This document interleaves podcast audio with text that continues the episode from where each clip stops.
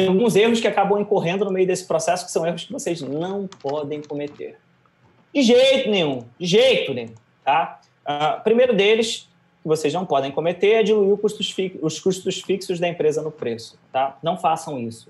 Toda empresa acaba fazendo isso. Não faça isso. Você está perdendo muita margem, você está perdendo muita competitividade sem entender por quê. Quando, na realidade, o seu trabalho deveria entender, cara, qual a política de preço que eu quero fazer? Qual o trabalho que eu quero ter? É, não apurar margem de contribuição individual e do negócio, sabe? Você, todo produto seu tem uma margem de contribuição diferente, alguns positivos, outros negativos. Você tem que saber. E quando você tira o lucro de todas essas vendas e você divide isso pelo teu faturamento, você sabe a margem do teu negócio. E, cara, a margem do negócio é um indicador maravilhoso. Para cada real que a sua empresa fatura, não é o produto, para cada real que a sua empresa fatura, quanto ela te dá de lucro. Cara, isso vai te permitir saber quando você pode investir de frete grátis, quando você pode investir de dar de desconto em um determinado produto. Tudo isso porque você tem essa informação, beleza? Não faça o crescimento insustentável, que é o crescimento sem gestão. Tem gente que vende, vende, vende, vende 100 mil, 50 mil, 200 mil, 400 mil, 500 mil. Cara, e o cara não fica rico. A pessoa não fica rica. Como é que pode isso, brother? Para quê? Para que se colocar nisso? Eu tive um, um, eu teve um caso, cara, que foi, foi homérico esse caso. Era um cliente meu, eu falei com um cliente meu que ele vendia mais ou menos 50 mil reais mês, ele tirava uns 15, 17 mil reais de lucro líquido na operação. E algumas horas depois eu falei com outro cliente meu que vendia mil, um milhão de reais mês. E, porra, tirava 8 mil reais de lucro líquido da operação dele. Eu falei, cara, você tem noção que eu acabei de conversar com um cliente meu tá? que vende infinitamente menos do que você e tira mais do, quase que o dobro de lucro, ou mais do que o dobro de lucro que você tem dentro da tua operação hoje? Porra, para que, que você está fazendo uma operação dessa? Se expondo ao risco, se expondo ao capital, dinheiro necessário, né? Você tem que rodar a tua empresa tendo controle desses indicadores, para que você saiba que você está fazendo uma empresa de tipo, futuro. Ah, não, eu quero vender muito, eu quero ser o novo o novo multimarcas que vai estar presente no Brasil inteiro, com várias lojas. É, teve um cara que fez isso. Ele vendeu a empresa dele por 500 milhões de reais, se eu me lembre.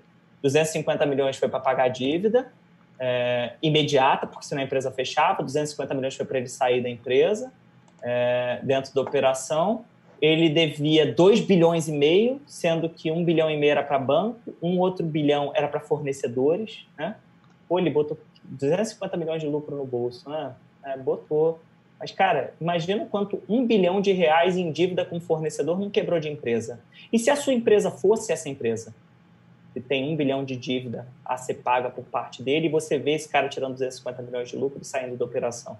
Esse cara que apertou tua mão, que comprou de você, que você confiou na hora de fazer esse momento.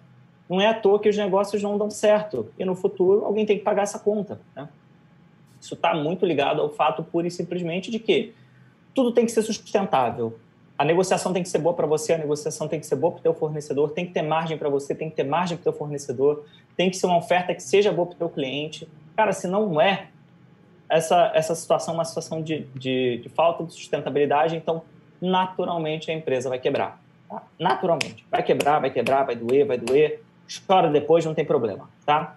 Uh, não faça sua gestão é, da sua empresa orientado por métricas de vaidade, e sim um processo de gestão financeira claro. Né? Afinal, como a gente sempre fala e vai falar muito aqui, faturamento é ego, lucro é ponto de vista, caixa é realidade. A gente tem que ter uma visão muito clara do dinheiro no bolso.